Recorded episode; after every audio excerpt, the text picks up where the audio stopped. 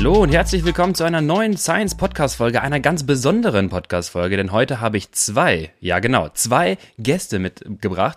Und zwar einmal Carlotta und Basti, die schon im Science Coaching Team mit integriert sind und auch ein oder andere Science Athleten schon trainieren. Und die beiden, die haben diverse Radsporterfahrung, ja, aber vor allem kommen die beiden aus dem Triathlonsport und heute sprechen wir über die große Triathlon-Folge. Ich habe sie angekündigt. Ich hoffe, ihr habt Bock drauf. Ich habe schon ein paar Fragen bekommen, die euch, ich euch gleich stellen werde. Aber bevor wir jetzt direkt in das Thema reinstarten, ähm, fangen wir doch einmal an. Carlotta, äh, hallo, schön, dass du da bist. Hi.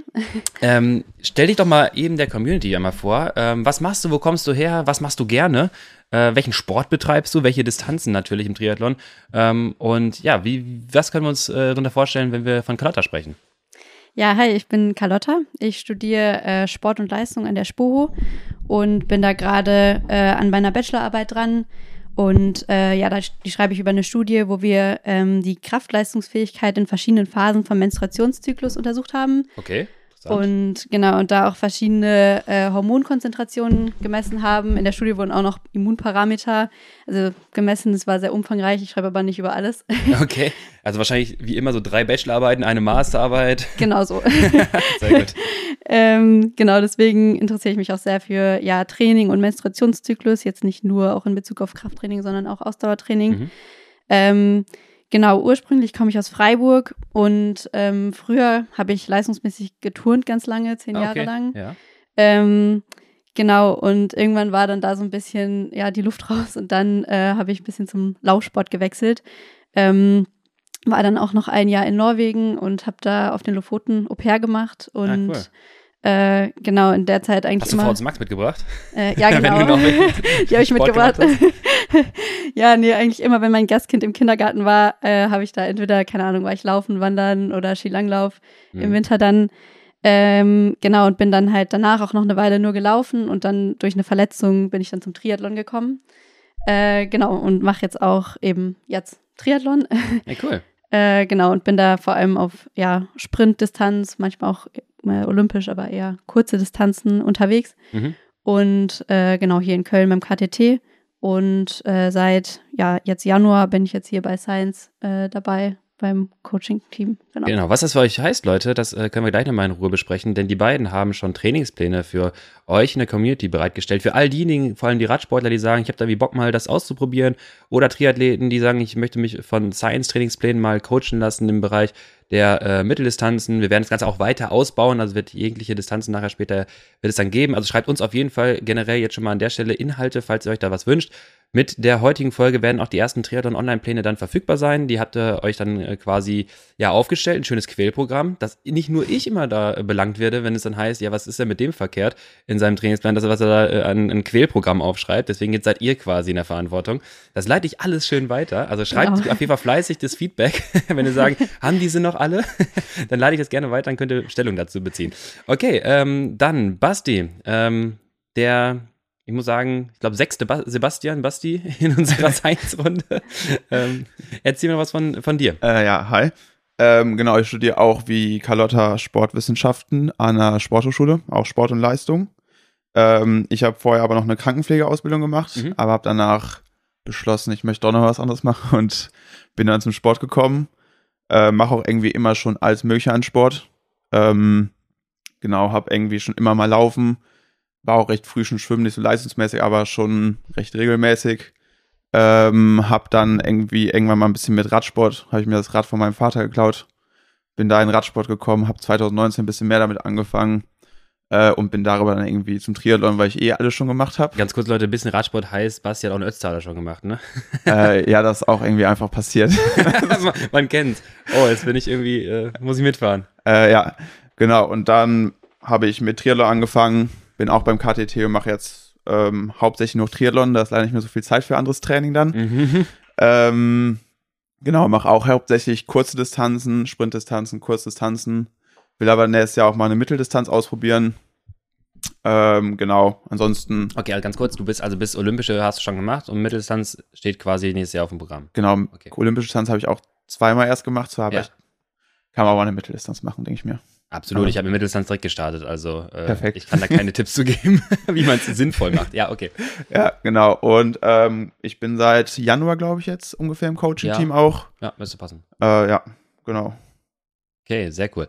Ähm, genau, wir wollen heute so ein bisschen über Triathlon sprechen. Ähm, ihr habt ein paar Inhalte auch vorbereitet und vor allem ist es vielleicht interessant für unsere Community. Ich glaube halt, ich sag mal, wenn Leute jetzt schon spezifisch im Triathlonsport sehr beheimatet sind, die kennen sich jetzt aus, ähm, die werden, wir werden jetzt nicht ins Detail uns verlieren in den kleinsten äh, Parametern. Ich glaube, es ist relativ ähm, wäre es cool, wenn wir uns einfach so ein bisschen einmal darüber unterhalten, was eigentlich der Triathlonsport oder die vor allem physiologische Anforderung im Triathlonsport ausmacht, weil ich finde es auch super spannend super interessant. Ich habe ja selber auch mal so ein Experiment gemacht, hier äh, 73. Am Ende, eigentlich wollte ich einen guten 73 machen, eine Mitteldistanz.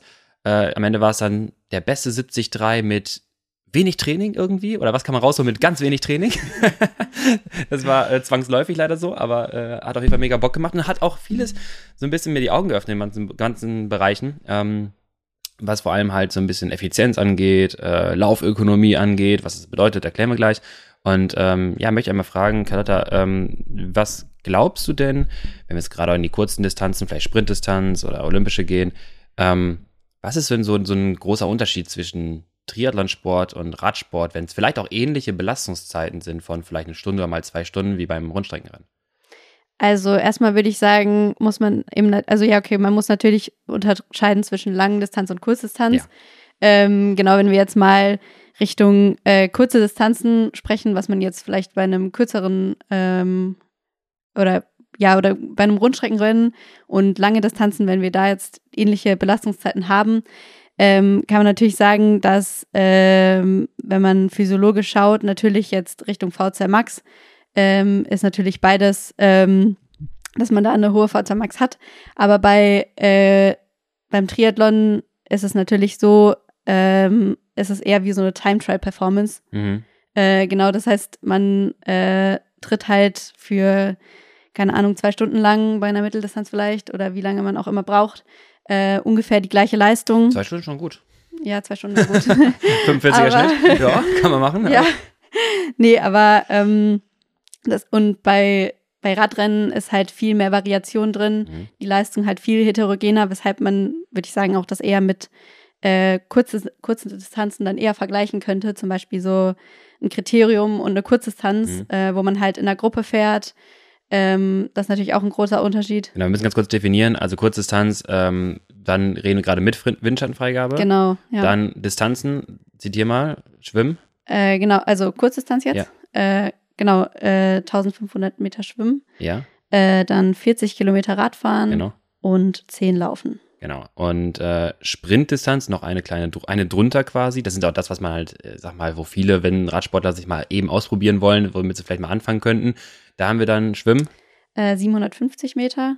Genau, dann 20 Radfahren und 5 laufen. was für viele Außersport auf jeden Fall umsetzbar ist. Auch für viele, die sagen, boah, schwimmen kann ich ja nicht unbedingt, aber das geht dann schon. Man geht in 750 Meter, geht man jetzt nicht so komplett hops. Äh, damit habe ich auch einmal angefangen, weil es damals ja ihr auch in der Prüfung äh, im Triathlon-Kurs machen mussten. Ähm, das war auch mein erster Berührungspunkt zum Triathlon. Ich muss auch sagen, ähm, da hast du einen entscheidenden Punkt gesagt. Und ich finde, das ist super motivierend auch für alle Radsportler unserer Community da draußen. Wenn ihr mal sagt, boah, ich brauche eine neue Herausforderung vielleicht. Jetzt ist zum einen halt zum Beispiel das Ding mit Gravel Racing entstanden, also dass man auch so eine Art, wir fahren mal jetzt irgendwie vier, fünf Stunden Vollgas und alle sind irgendwie froh zu finishen. Weil was mir aufgefallen ist relativ häufig, dass irgendwann mit der Zeit, Rundstreckenrennen zum Beispiel, da verliert so ein bisschen die Finisher-Mentalität. Ob du jetzt Mhm. ein Ziel kommst oder nicht, ist es nicht mehr so entscheidend, sondern es geht immer stark um Ergebnisse. Fällst du aus der Gruppe raus, bist du schnell überrundet und irgendwie bist du dann immer noch rausgenommen. Und das ist das, was ich mir, was damals gemerkt habe, als ich äh, auch die Mitteldistanz gemacht habe. Zum ersten Mal seit Jahren war ich einfach froh, erstmal was gefinisht zu haben in dem Sinne.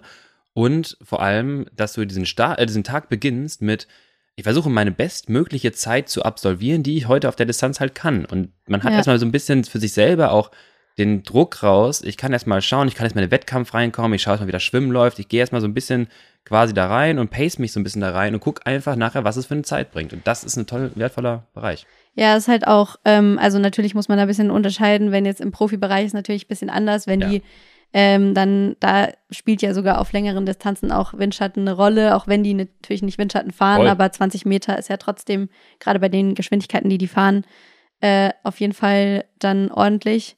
Ähm, aber gerade jetzt so im Altersklassenbereich ist es auf jeden Fall auch total so ähm, eine Challenge für sich selber, wie viel, auch keine Ahnung, wie viel Watt kann ich jetzt für diese Zeit Ja. fahren. Ist natürlich auch nochmal anders. Also natürlich kann man das dann ein bisschen mit einem Time Trial im Radfahren vergleichen. Ähm, wobei man da natürlich sagen muss, äh, im Triathlon lässt man sich natürlich immer noch irgendwie ein bisschen was übrig. Man muss natürlich schauen, Ja, dass man danach auch irgendwie laufen kann. Ja. Ähm, aber trotzdem hat man so diese Challenge für sich, wie, wie schnell kann ich die drei Disziplinen hintereinander absolvieren, um jetzt äh, und halt möglichst äh, hohe Leistungen in allen drei Disziplinen zu haben. Ähm, Im Triathlon hängt es ja auch einfach, da gibt es so weniger Gruppendynamik als im Radsport. Am Radsport, auch wenn Ja. du einen Radmarathon fährst, versuchst du eine Gruppe zu finden, der du mitfährst und besonders umso länger die Distanz im Triathlon wird, umso weniger Gruppendynamik. Dann kann man beim Ja. Schwimmen vielleicht noch ein bisschen Wasserschatten schwimmt bei jemandem an den Beinen mit. Ähm, aber spätestens auf dem Rad paced man sich so selber und weiß, okay, ich muss gleich noch laufen. Und umso weiter man am Ende noch laufen muss, umso mehr ist man so, muss man sehr, mehr sich mit seinem eigenen Pacing beschäftigen und im Profibereich wird da, ist da mehr Renndynamik drin. Mhm. Aber beim im Amateurbereich äh, wird viel mehr auf selber gucken. Man weiß ja auch nicht, wo man im Rennen steht. Man kommt aus dem Wasser zwischen richtig vielen anderen Leuten und denkt so, ja gut, wo ich platziert bin, keine Ahnung. ich mache jetzt mal mein eigenes Ding hier. Ja, so. stimmt.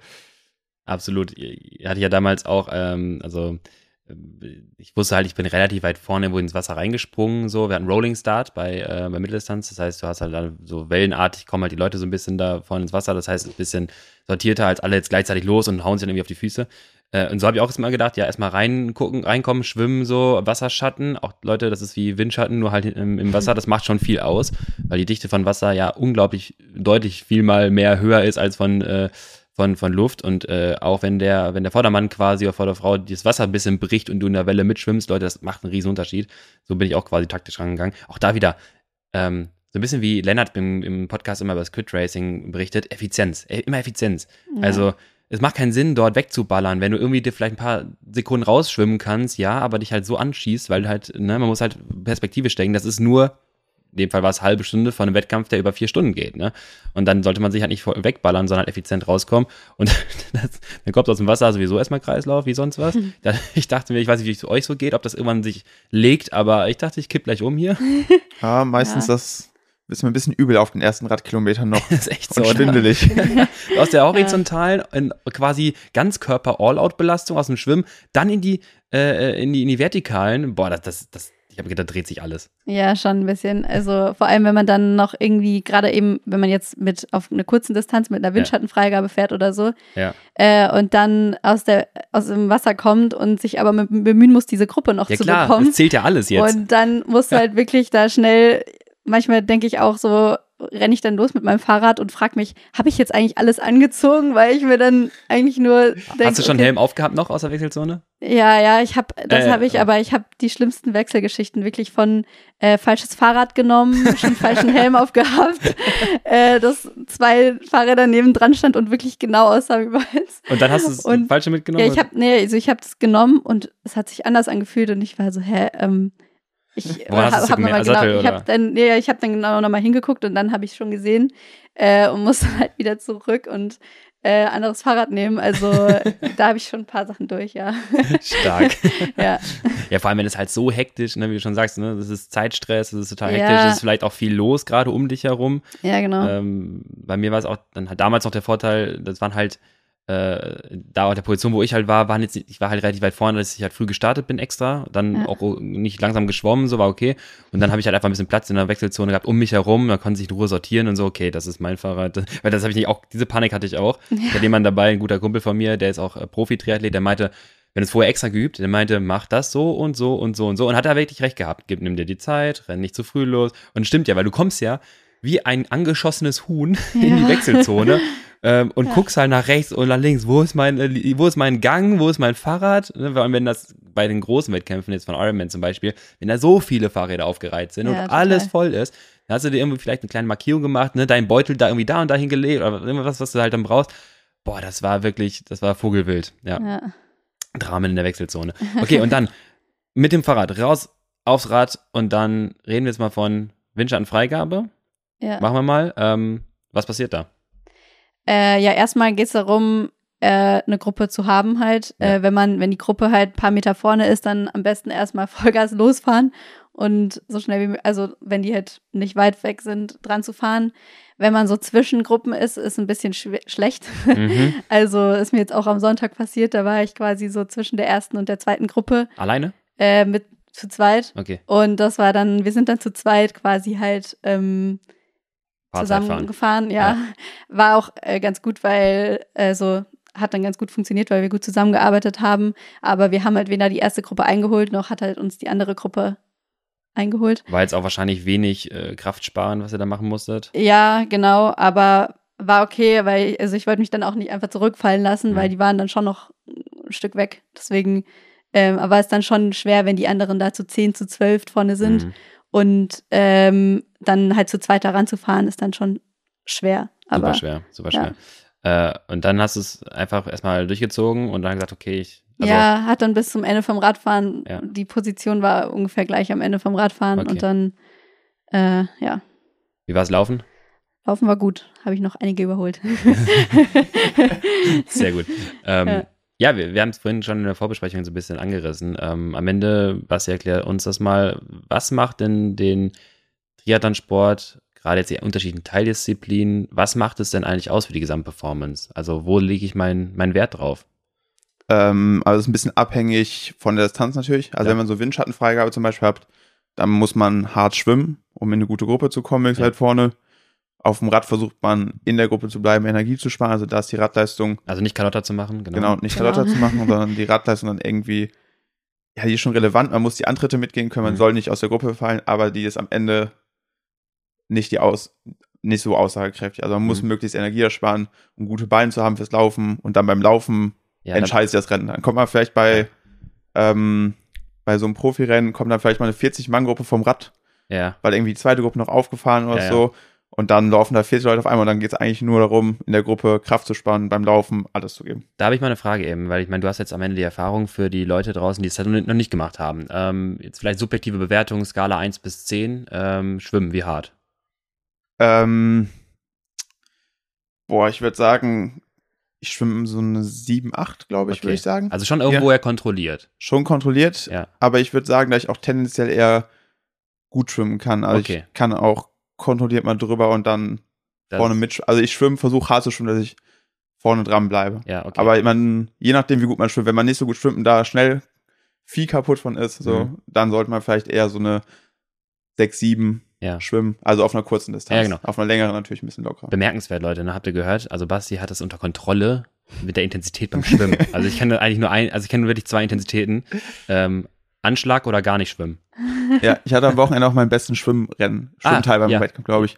Da bin ich recht kontrolliert vorne geschwommen, mhm. dann vor der ersten Mal ich selber, boah, irgendwie ist hier im Wasserschatten so Grundlage gefühlt und dann mhm. habe ich mich ein bisschen angezogen, 40 Sekunden auf den zweiten rausgeschwommen. So nämlich. Wurde ich beim Laufen wieder eingesammelt. Egal, das muss man nicht dazu sagen. okay, ähm, Raddisziplin, 1 bis 10? Ähm, äh, ganz kurz, Szenario, jetzt bist du nicht abgefallen, du machst jetzt nicht die Carlotta und hängst zwischen zwei Gruppen im sogenannten No Man's Land, sondern du bist halt irgendwie in so einer 20-Mann-Gruppe oder so.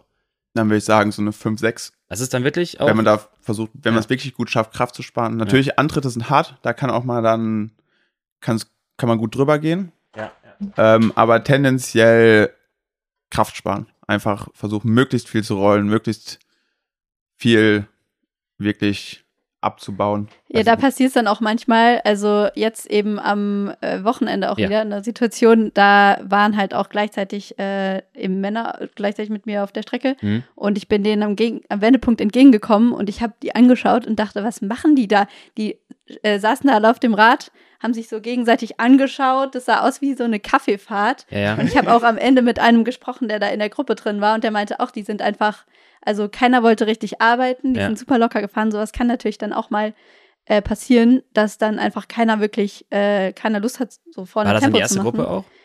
Äh, ich glaube, die zweite war das bei denen. Okay, dann könnte man schon fast diskutieren. Aber klar, wenn es die erste Gruppe ist, weil, ich meine, am Ende, wenn du jetzt ja, normalerweise sind das nicht die Distanzen, wo du sagst, ich gehe jetzt auf beste Zeit, so, ich hole jetzt meine bestmögliche Zeit, sondern du kämpfst gegen die Gegner. Das ist wie beim genau. Radrennen dann auch. Und wenn keiner fährt, dann ist es halt auch Kaffeefahrt, dann gucken sich alle ja. an, weil es bringt ja am Ende nichts, weil wie wir schon wissen, spar dir keiner auf. Da kann man natürlich überlegen, in der Situation, wenn es jetzt Szenario Gruppe 1 wäre, die sich ja. halt gegenseitig ein bisschen anschaut, dann wäre es schon interessant, weil wir haben vorhin schon mal drüber diskutiert, so ein bisschen, ähm, wann sind so Momente, wo man auch mal vielleicht auf dem Rad Entscheidungen versucht oder mehr Körner investiert? Klar, wenn sich alle angucken und du links dran vorbeischießt, ne, und dann eine Attacke fährst und Ja. dann vielleicht irgendwie guckst bei Schwelle, Sweet Spot dich einpendelst und halt so ein paar Sekunden rausfahren kannst, vor allem wenn du vielleicht weißt, dass du nicht der beste Läufer, die beste Läuferin bist, dann ist es ein Invest, was ich vielleicht rechnen könnte. Aber wa warum auch machen, wenn halt alle bei, sag mal, einem 40 km/h, 45 km/h auf der geraden 50 km/h, so warum denn vorne investieren? Weil am Ende musst du halt dann einfach Kraft sparen.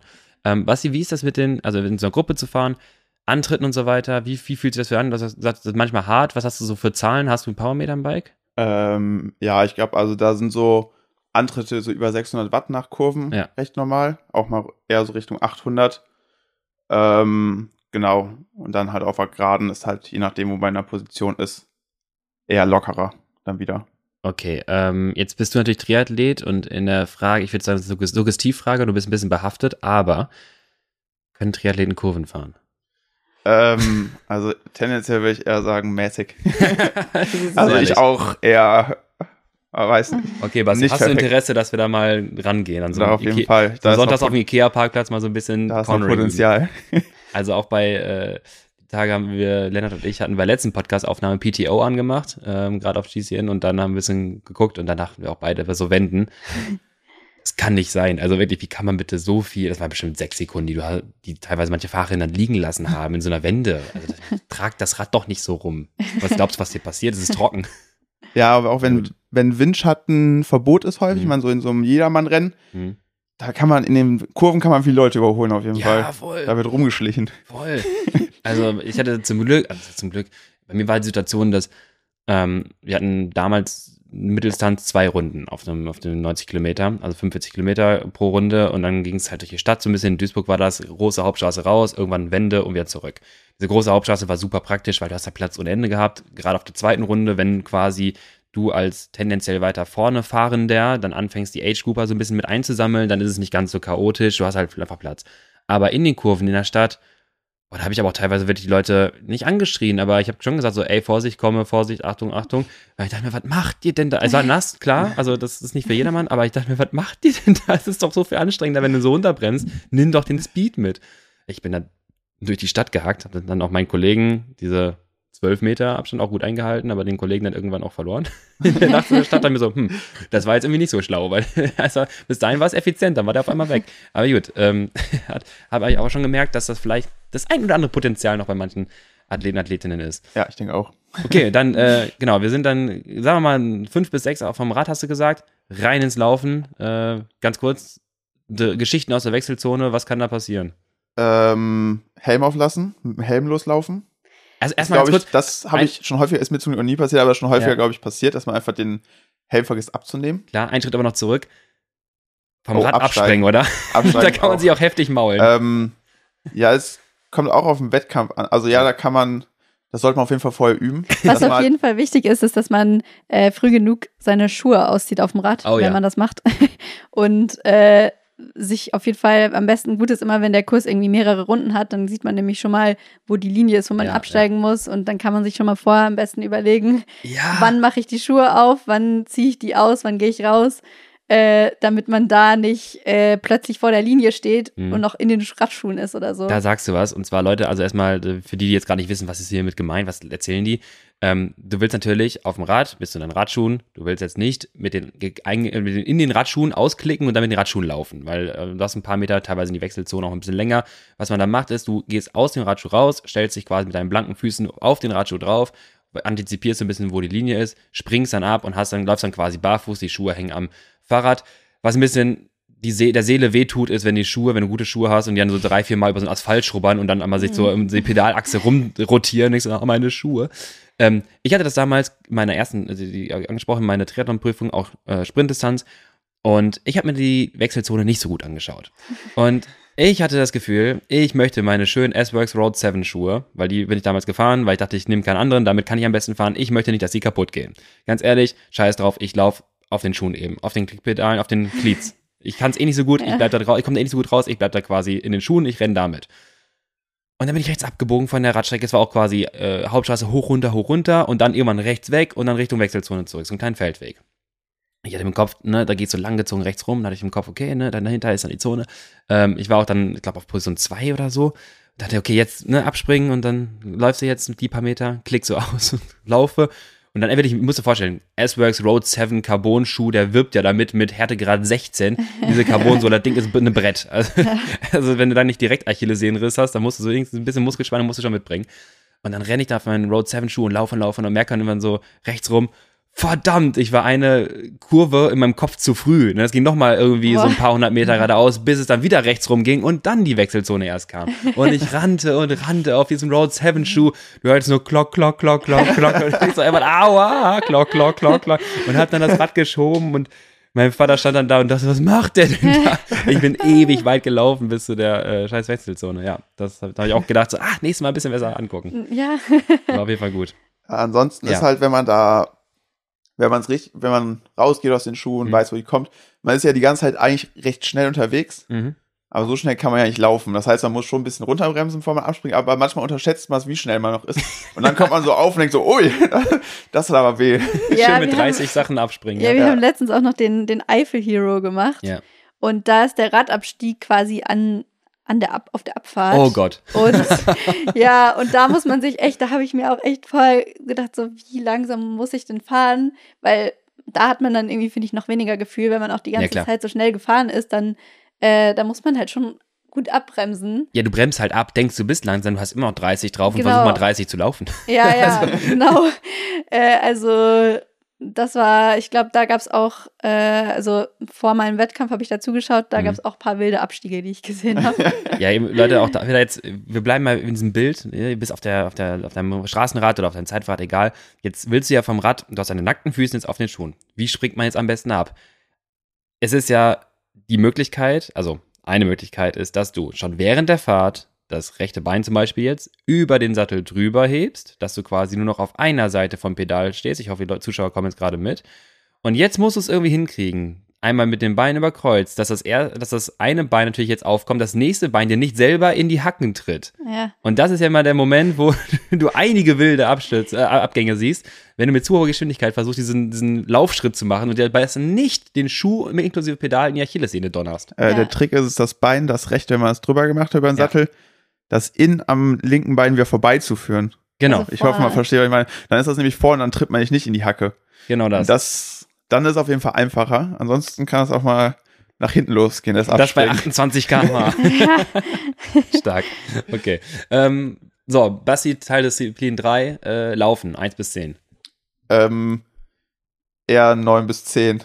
Da, okay, sagen, wenn du jetzt nicht auf 10 kommst, dann weiß also, ich nicht, ob du dich irgendwie schonst. Ja, da ist, also da ist halt die, das Ziel, möglichst ähm, ökonomisch noch zu sein. Also die Ökonomie, die man sonst beim Laufen hat, vielleicht nicht zu verlieren. Also sonst kann man tendenziell eher ein bisschen schneller laufen, wenn man nur läuft, im Vergleich zu hinten raus beim Triathlon. Halt ja. viel Vorbelastung. Ja. Ähm, tendenziell verschlechtert sich die Ökonomie ein bisschen. Da müssen wir aber jetzt nochmal einen Schritt zurückgehen, bevor wir das weiter genau. sprechen. Definier doch mal, was ist jetzt Laufökonomie? Ähm, genau, Laufökonomie ist halt die Menge an Sauerstoff, also in Millilitern, die man braucht, um sozusagen seine Geschwindigkeit zu halten. Die ist angegeben in Millilitern pro Kilogramm pro Kilometer. Also wie viel Sauerstoff brauche ich pro Kilogramm Körpergewicht, um ein Kilometer zurückzulegen. Genau. Ähm, gute Werte sind da so bei 200 ungefähr. Ja. Oder besser. Oder besser tendenziell im Profibereich Ganz auch. kurz, besser heißt dann weniger Sauerstoff benötigen. Genau, weniger Sauerstoff ist besser, genau. weil dann braucht man eine geringere Sauerstoffnahme, um die gleiche Leistung zu bringen. Genau. Ähm, das wir, normalerweise kennt man ja die Einheit Milliliter pro Minute pro Kilogramm. Jetzt auf einmal machen wir das pro Kilometer. Hat nämlich den Vorteil, dass wir jetzt die Laufgeschwindigkeiten mit einbeziehen können. Weil Leute, was wir halt bei, äh, beim Radfahren machen, ist ja am Ende, wir vergleichen immer Watt, also Leistung. Wir wissen aber jetzt erstmal oder haben per se erstmal nicht definiert, wie schnell kann ich denn mit 300 Watt zum Beispiel fahren. Aber wenn wir das Ganze halt in die, äh, ins Laufen transferieren, dann reden wir immer bei Pace oder von, von der Intensität immer von Pace, also dann irgendwie Minute pro Kilometer. Äh, das heißt, wir bekommen dann quasi eine Einschätzung, wie schnell läuft der Athlet. Das heißt, auf einmal haben wir nicht Leistung an objektiven Parameter, sondern halt Geschwindigkeit. Und deswegen macht es auch Sinn, das Ganze auf Geschwindigkeit zu normieren, weil man dann sieht, okay, ein langsamer Athlet braucht dann so und so viel Zeit für einen Kilometer, also ein bisschen länger, der schnelle Athlet so und so. Und deswegen ist die Gesamtsauerstoffmenge pro Kilometer zu berechnen schon irgendwo sinnvoll. Genau. Genau. Ähm, da meistens laufen, sind die ersten Kilometer eher hart. Ja. Weil man so schwammige Beine vom Radfahren noch hat. Ähm, meine Erfahrung ist einfach, dass man ein bisschen da sich durchbeißen muss, dass auch häufig dann nach so ein paar Minuten dann besser wird. Ähm, genau, aber Laufen ist einfach meistens auf jeden Fall härter, als man denkt, also okay, ich laufe jetzt los und das geht dann schon. Mhm. Sonst laufe ich das Tempo ja auch. Aber es ist auf jeden Fall härter nach dem Radfahren, da nochmal richtig zu laufen. Ja. Ähm, genau.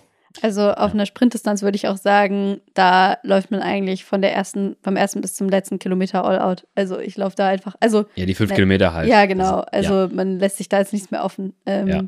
Ist natürlich ein bisschen anders dann bei längeren Strecken. Wie, lang, wie schnell läufst du dann halt? Also, dass man aber an irgendwelche Zeit läufst, so dass man sich da mal ganz kurz im Hinterkopf bewahren kann. 19 Minuten oder so. Und das ist ja, Ähm. äh, klar, Leute, alle, die jetzt gerade auf dem Rad sich denken, okay, 20-Minuten-Test ist schon lang und das ist mit der Vorbelastung, äh, nochmal 19 oder 20 Minuten jetzt drauf zu laufen, ist natürlich schon eine ordentliche Nummer, klar.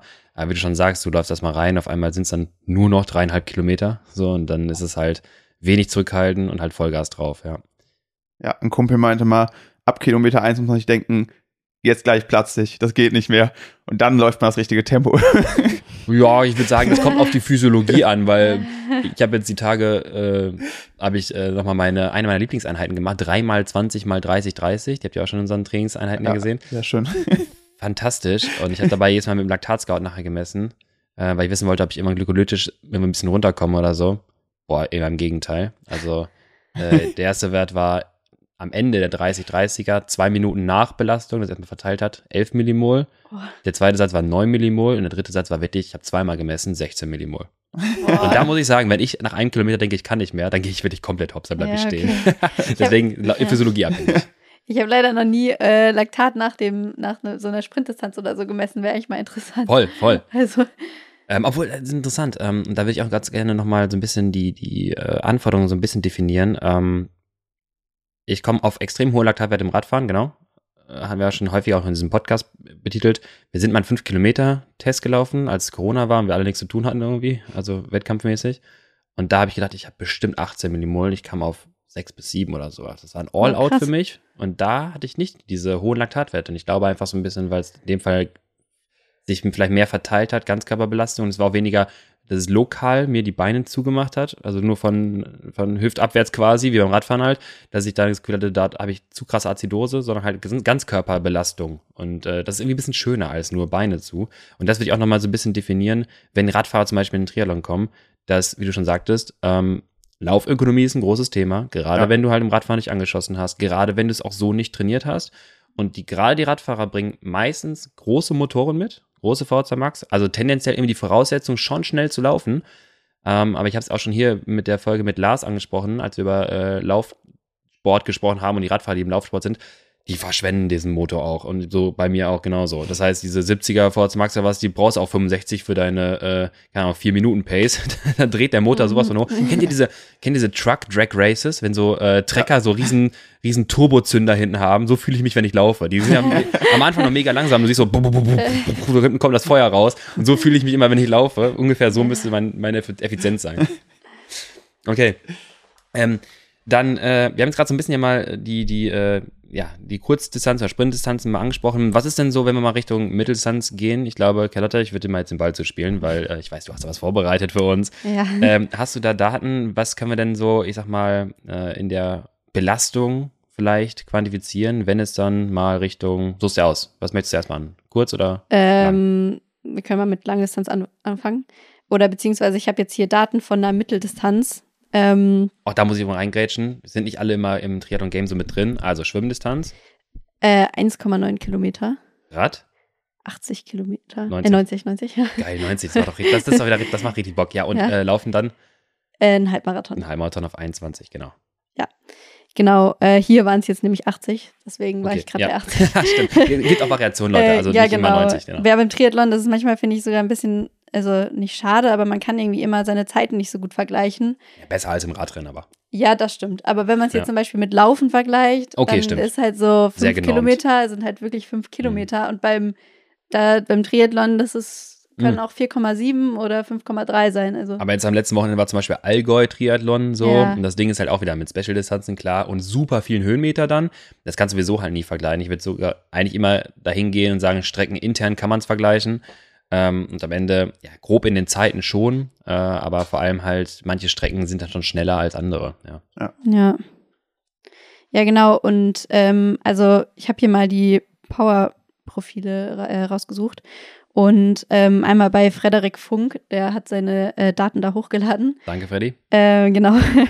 äh, und zwar war das dieses äh, PTO-Rennen in Mhm. Milwaukee letztens.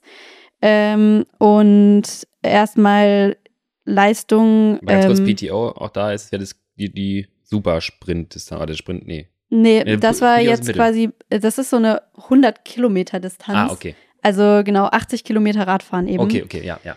Ähm, genau. Und da hatte der als Normalized Power äh, 340 Watt Mhm. äh, getreten für eine Stunde 45 war das. Mhm. Ähm, und da sieht man halt die Zonenverteilung. Und ähm, da sieht man, dass das halt sehr, sehr gleichmäßig verteilt ist. Also hier 53 Prozent in Tempozone, also so knapp unter, unter Schwelle. Und äh, 31 Prozent Schwelle und dann halt noch paar Prozent, bisschen V2 Max, paar Prozent äh, noch Antritte, unter, ja, genau. kleine Anstiege oder so. Aber ähm, so im Prinzip ist eigentlich alles im Bereich so knapp unter Schwelle, Mhm. Schwelle. Ähm, und wenn man sich jetzt halt mal da äh, im Gegensatz anschaut bei Simon Henseleit, der hat auch äh, Daten äh, hochgeladen von, ähm, von dem Halbfinale in Hamburg, Mhm. von diesem WTCS-Rennen. Das waren aber nur sieben Kilometer, deswegen auch eine Belastungszeit unter zehn Minuten. ähm, Ja, ich bin mal gespannt auf die Verteilung. ja, und die Verteilung ist quasi jede, äh, jede Zone wird abgedeckt irgendwie. Also äh, relativ gleichmäßig in allen, also nicht ganz gleichmäßig, aber ähm, ja, und sogar 34 Prozent in Zone aktive Regeneration bei ihm. Ja, also Rollen an Äh, die. also genau, Ja. halt einfach im Windschatten mitrollen. Ja. Ähm, aber auch 18 Prozent neuromuskulär. Und das ist bei ihm 570 Watt und mehr. Also das heißt, 18 Prozent äh, ist er halt über 570 Watt gefahren. Und da sieht man halt einfach, dass das halt die Leistung super heterogen ist, äh, auf so kurzen Distanzen, halt wegen diesen ganzen Antritten, Kurven und so weiter. Ähm, da geht mein Herz ja. auf. Weißt du, was das ist? Das ist Crit Racing. Ja, Das genau. ist Knallgas aus den Ja. Kurven raus, auf der Geraden und dann wieder rollen und Genau so. ja. Nur, dass ja. halt danach laufen muss, weil das, das würde ich halt nicht machen wollen. Ja, da gibt's auch noch eine andere Studie, die ist zwar schon ein bisschen älter, Mhm. Ähm, die ist von 2014 und da haben die quasi so Powerdaten von, von zwölf Rennen in der auch Mhm. olympische Distanz war das, ähm, angeschaut von so ähm, Triathleten halt auch aus dem World Cup oder dieser Mhm. WTCS-Serie.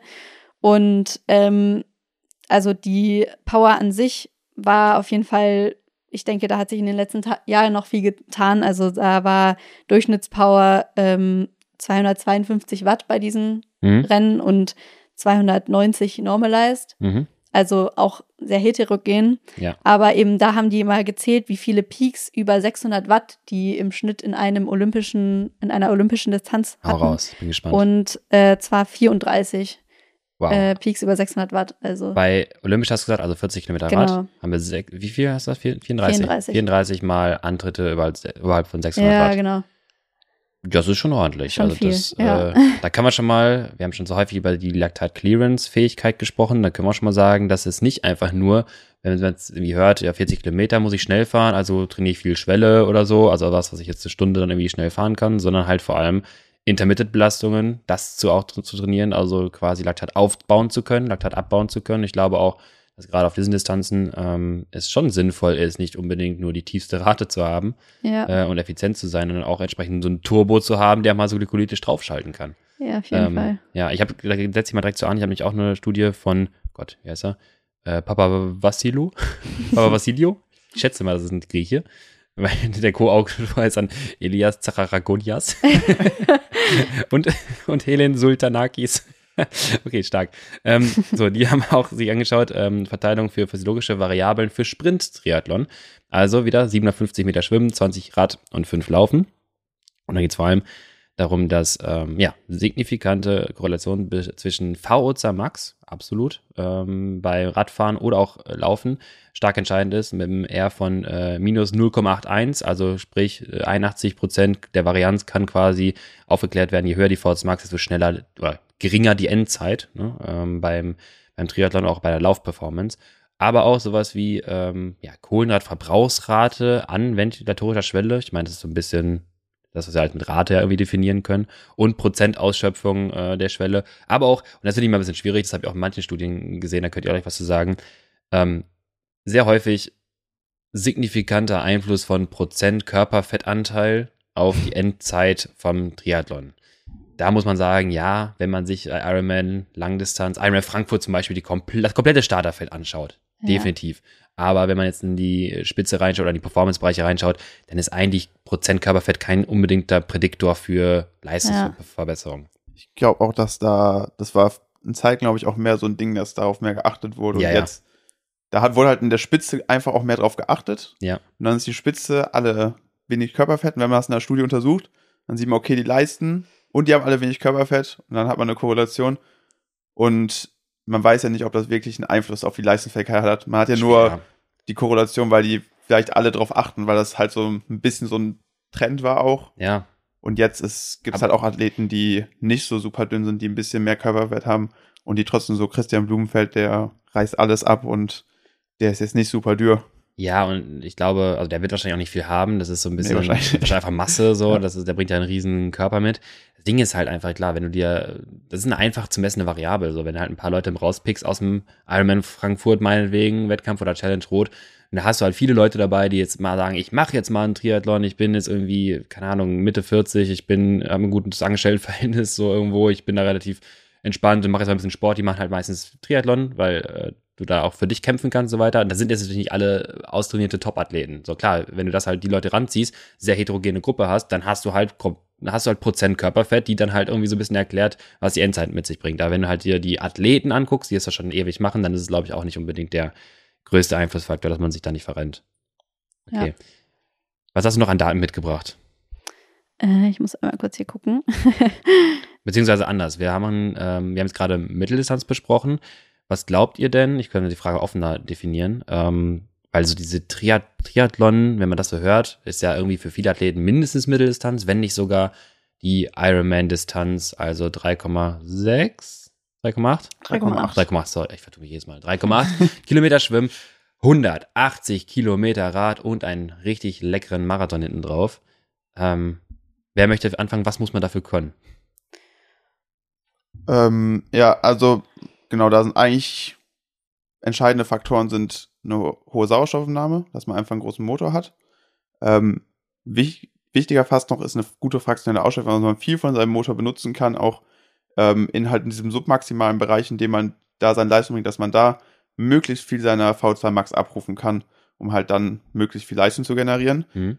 Ähm, und was auch ein da noch größerer Entscheid großer entscheidender Faktor ist als auf Kurzdistanzen oder Sprintdistanzen ist halt ähm, die Effizienz. Also dass man auf dem mhm. Rand effizient und ökonomisch ist und besonders beim Laufen hinten raus halt ja. auch einfach die Energie, die man zur Verfügung hat, auch auf möglichst viel Kraft bringen kann. Mhm. Wir haben es beim Radsport, wir haben es, glaube ich, beim Talent Scouting in der Folge, für alle, die jetzt auch ein bisschen nochmal spezifischer reinhören wollen. Wir hatten damals äh, gesprochen über, den, über die Fatigue Resistance. Und zwar ist im Radsport gerade so ein bisschen so ein Trend zu schauen, wer kann denn Performance bringen nach einem gewissen Kilojoule Energieumsatz. Ne, was ja interessant, irgendwie nicht nur nach anderthalb Stunden warm fahren und dann machst du einen 20-Minuten-Test, ist ja ganz nett, aber wer kann das denn am Ende einer großen Etappe oder einem großen Radrennen, weil da sind die entscheidenden Phasen. Und das wird als sogenannte entweder Fatigue Resistance oder Durability betitelt, als quasi ja. Sammelbegriff für verschiedene Faktoren. Das ist erstmal gar nicht der eine ist äh, besser in der Fatigue Resistance als der andere, klar, aber das ist erstmal nicht definiert, als was das halt ist, sondern es ist multifaktoriell. Das kann halt äh, sparsame Fahrweise sein, das kann äh, gute Kohlenhydratversorgung sein, das kann einfach auch Trainierbarkeit sein, dass du halt hinten raus nicht so krachen gehst wie vielleicht andere Athleten. Und da, das, was du gerade ansprichst, das muss ich sagen, ich bin schon mal ähm, im Training einen Halbmarathon gelaufen, in dem Sinne, dass ich eigentlich ein paar Intervalle laufen wollte, merkte, ach guck mal, jetzt kann ich auch ein bisschen durchziehen. ähm, hat, äh, dann war ich schon bei über 18 Kilometer, dachte ich, die drei machst jetzt auch noch voll.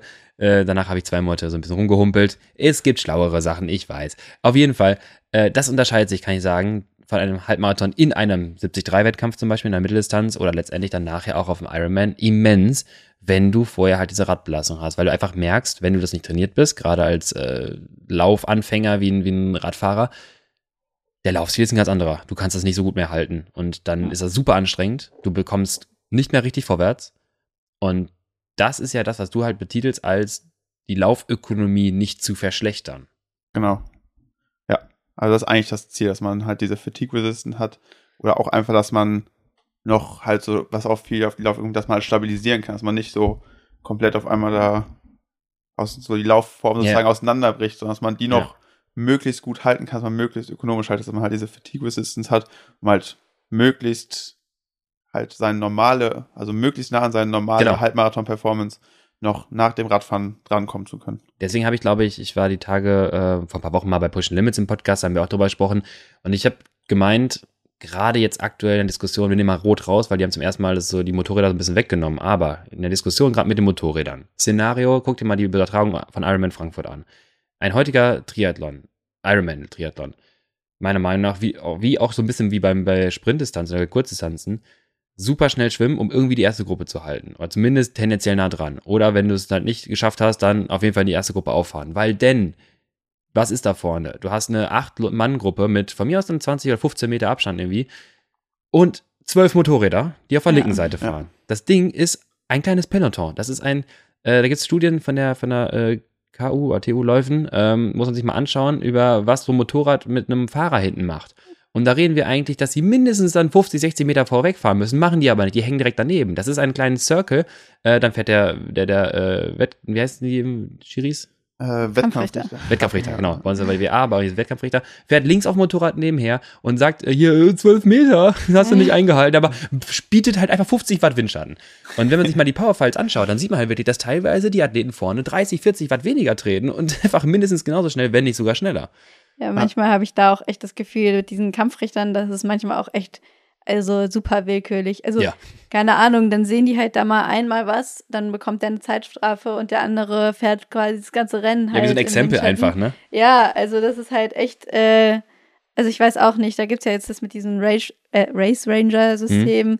Das ist vielleicht, keine Ahnung, äh, bisschen äh, noch durchsichtiger macht, aber das ist echt, also äh, auch jetzt bei so äh, kleineren Rennen oder so, da sieht man vielleicht dann einmal auf der Strecke so ein äh, Kampfrichter-Motorrad, aber ähm, mehr dann halt auch nicht. Und wenn du halt in dem Moment klar im Windschatten fährst, dann bekommst du eine Strafe, aber sonst sieht es ja keiner. Dann, also, äh, ist halt echt irgendwie ein Problem. Ja, Aber- vor allem im Age-Group-Feld hinten. ja Also, genau. Das ist dann irgendwann wirklich, äh, wenn Besonders, wenn es halt auch voll da ist. Ja, was willst du machen? Ja, du Ja. musst ja, wenn du überholen willst, dann, also, ja. Ich muss auch sagen, die, die äh, Duisburg-Strecke, die zweite Runde, die war, glaube ich, noch mal einen Ticken schneller, weil, also rechts waren dann halt, sagen wir mal, die Age-Group aus der ersten Runde und links immer vorbeigefahren. Ja, wie, wie, wie viel Abstand solltest du eigentlich nach, zum, seitlich zum Überholten Oh, einhalten? ich weiß gerade auch gar weiß nicht. gar nicht. das was sind ein paar. Meter auf jeden Fall. Ich glaub, so, Fünf oder drei? genau, drei, Irgendwie drei sowas. mindestens. Ich glaube eher sogar fünf. Ey, ganz ehrlich, du machst du nicht. Erstmal, es geht immer der Platz aus. Und äh, wenn du halt ein bisschen weiter rechts fährst, du fährst in einem Stream der anderen so ein bisschen mit. Du musst euch vorstellen, Ja. von oben geguckt, Ja. ist das so ein, so, so, so ein kreisrunder Stream an Windschatten, der permanent entsteht. Du fährst quasi innen liegend an diesem Windschatten vorbei. Und natürlich surfst du halt so ein bisschen an der Kante. Also ich bin nicht ganz nah dran vorbeigefahren, weil ich teilweise auch dachte, ah, ich weiß nicht, wie du so fährst, ob du spontan links rüber ziehst. Aber das merkst du schon. Und dann, dann ist es ja auch irgendwo, ja, ich würde sagen, äh, kontrollierte Nicht-Einhalten der Regeln. So, anders kannst du es ja nicht bezweifeln. Ist halt ja, so. total. Also man kann ja teilweise wirklich nichts machen. Also, also klar, in vielen Situationen kann man sich natürlich bemühen, dass man nicht äh, da irgendwie äh, Windschatten fährt, aber Ja. äh, manchmal ähm, ist halt echt schwer, wenn das einzuhalten, wenn Genau. da so viele auf der Strecke sind. Und dann ist jemand, der grätscht irgendwie in der Kurve vor dir rein, dann musst du abbremsen, fährst halt irgendwie näher ran in diesen Korridor rein und so. Du, was willst du machen? Nur weil er halt vielleicht eine blöde Kurve fährt, fährst du dann irgendwie dann noch zwölf Meter hin und bremst die auch ab. So, das machst du halt am Ende nicht. Deswegen, ja. Also im Age-Group-Bereich ist es auch häufig so, dass Leute überholen. Dann ziehen die vor einem direkt rein und fahren auch nicht so. Die fahren kurz schneller, überholen einen, Ja, ja. dann, dann hängt man halt so direkt hinter dem Windschatten, tritt normal seine Leistung weiter Ja. und dann fährt der auch nicht weg, Digga. Dann hängt man da Natürlich, hinten drin und dann denkt man so, soll ich jetzt bremsen, damit Genau, ich das- dann auf einmal nicht mehr im Windschatten bin? Du Oder hast jetzt einfach direkt 30 Watt gespart. überhole ich den jetzt wieder? Ja. Halt, die ganze Zeit, dann, Ja. dann musst du deinen Pace wieder verlassen. Ja, das ist schon, das ist schon schwierig. Deswegen ähm, müssen man ja auch, wenn man halt, ja, wenn man das taktisch schlau angeht, das finde ich halt gerade, ähm, ja, können wir in Zukunft mal drüber sprechen, über das äh, Szenario Ruben Zepundke immer sehr spannend, weil beste Radfahrer quasi irgendwie in diesen äh, in den Wettkämpfen, die er fährt, aber kann es nicht wirklich ausspielen, weil was willst du denn machen? Du kannst halt damals sein erstes Rot, was er gefahren ist, ist er ja voll losattackiert. Fährt er 360 Watt nachher, glaube ich, auf der zweiten Runde, irgendwie sowas. Mega stark, dass er das macht. Am Ende fährt er halt zwei Minuten raus. Ist ja auch super stark. Mhm. Aber wie, was sind denn zwei Minuten auf dem Marathon? Die sind super schnell weg. Das stimmt. Und am Ende ist es halt irgendwie so, es ist zwar als Radfahrer jetzt gerade ein bisschen schade zu hören, aber es ist halt, gerade als guter Radfahrer musst du halt Nasenatmung quasi fahren und sparen, sparen, sparen beim Ironman. Sich gut verpflegen, Kohlenrate äh, quasi nutzen und es jetzt aufnehmen und gut verpflegen und dann halt in Marathon gucken, dass du nicht Durability verlierst. Ja, das Genau. stimmt.